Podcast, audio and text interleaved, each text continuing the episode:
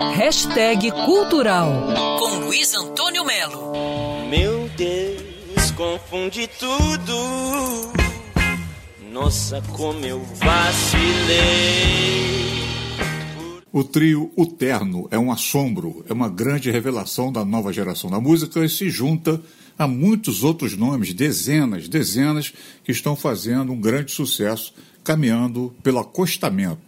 É o caso do próprio Terno, Bugarins, Carne Doce, Baleia, tocando em shows lotados de fãs antenados em todo o país, sem contato com o chamado esquemão. Com quatro álbuns lançados, o Terno já tem 11 anos de estrada e um posicionamento muito claro em relação ao mercado da música de hoje.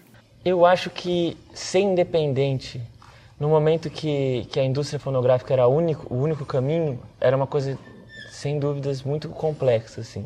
A sorte que a gente pode ter tido é de a gente vem num momento que o nosso primeiro clipe, por exemplo, ele, ele de alguma forma se espalhou e a internet já já estava ficando uma coisa mais estruturada, assim. Então acho que a gente tem um alcance que uma banda independente nos anos 90 não teria muita dificuldade de ter, sabe?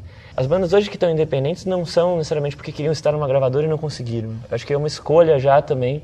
Muitas vezes é, é eu, eu vejo como escolha positiva, assim, é uma coisa que a gente gosta de ser dono das nossas, das nossas masters, das nossas músicas, de poder ter liberdade criativa total e, e essa é, independência, essa autonomia para conduzir a carreira. Luiz Antônio Melo para a Band News FM.